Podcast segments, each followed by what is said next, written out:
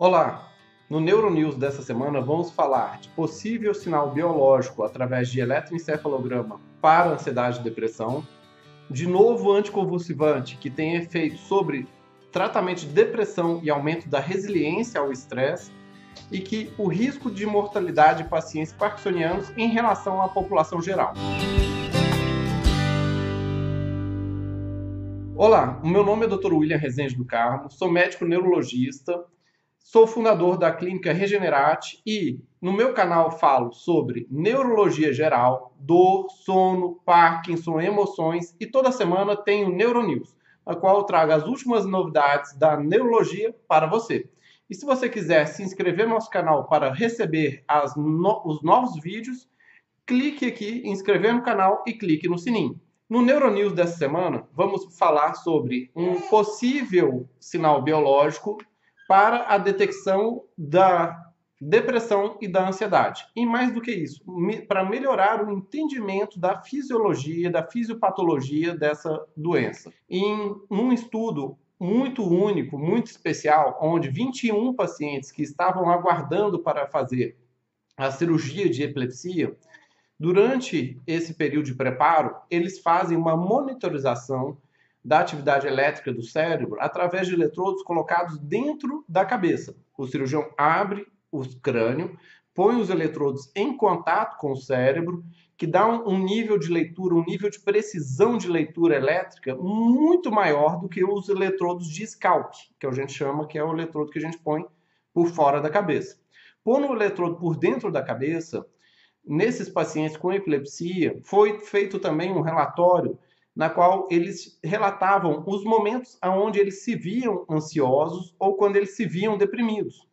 E teve uma forte correlação de uma atividade elétrica muito específica no momento quando os pacientes relatavam que eles estavam ansiosos e quando eles estavam deprimidos. E o mais interessante, além de ter uma assinatura muito típica do traçado do elétron, também tinha uma, é, tinha uma localização muito específica que ela tinha um aumento da atividade elétrica entre a amígdala e o hipocampo. A amígdala é a região aonde concentra as memórias relacionadas às emoções da ansiedade e do estresse.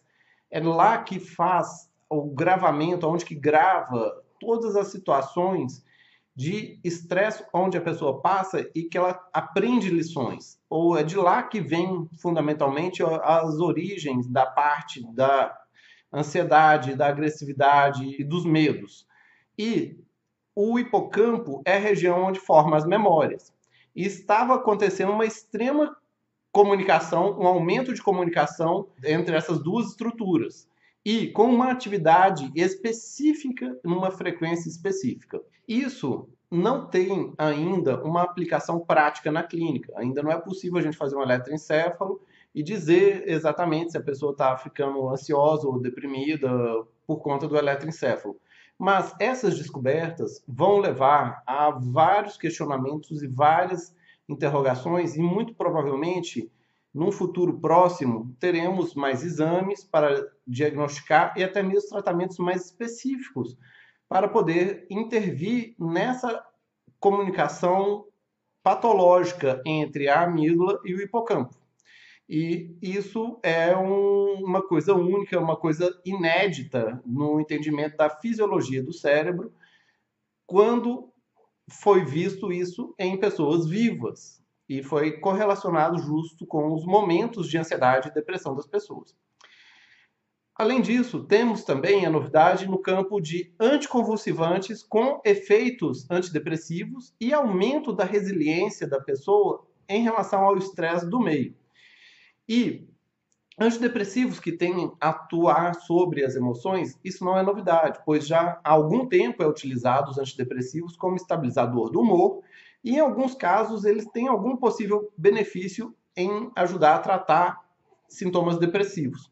Mas nesse caso teve uma alta correlação, não teve nenhum outro medicamento, foi apenas o anticonvulsivante que teve uma melhora extremamente significativa da depressão dos pacientes em escalas é, padronizadas e testes padronizados e aplicados pelos médicos como a Madras e também por escalas feitas pelos próprios pacientes, na qual eles relatam a percepção deles de melhora ou não dos sintomas da depressão. E especificamente de uma maneira diferente, que não é todo antidepressivo traz isso, esse também trouxe um aumento da resiliência ao estresse do meio. Tem vezes que a pessoa sai da depressão, mas se tem o estresse do meio, a pessoa ainda fica toda é, desconcertada. Mas nesse aí, ele traz uma estabilização neurológica e emocional que a pessoa, além de ficar melhor da depressão, ela também fica mais resistente ao estresse do meio.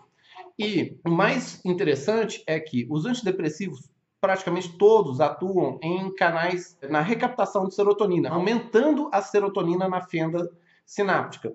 Esse anticonvulsivante, ele atua num mecanismo totalmente diferente, ele atua nos canais de potássio. Ele é, atua como um estabilizador de membrana para dificultar a atividade elétrica, para dificultar as crises convulsivas.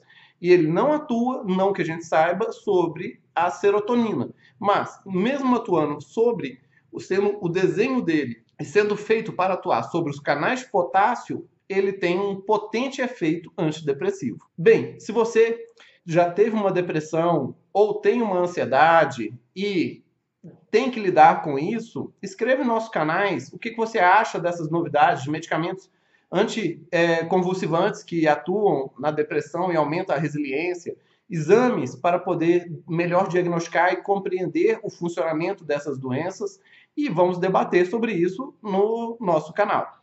E, como última notícia, uma excelente notícia, uma boa nova, uma boa notícia. A Universidade Sueca publicou na prestigiada revista Neurology um importante estudo na qual ela mostrou que a chance de um paciente parkinsoniano com cognição normal morrer, dele ter a taxa de mortalidade dele, é igual à da população geral.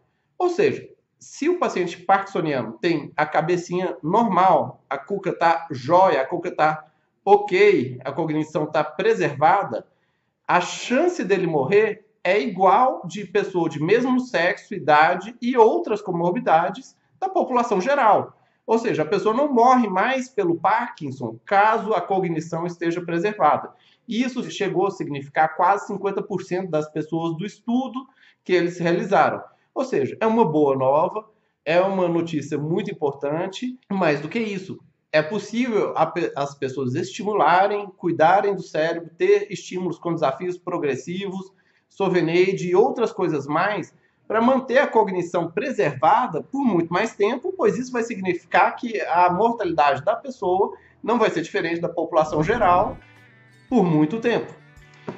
E se você gostou do nosso Neuronews, dê aquele like, dê aquele joia, assista outros vídeos do nosso canal e compartilhe, pois conhecimento quanto mais compartilhado, melhor para todos. Abraços, até mais.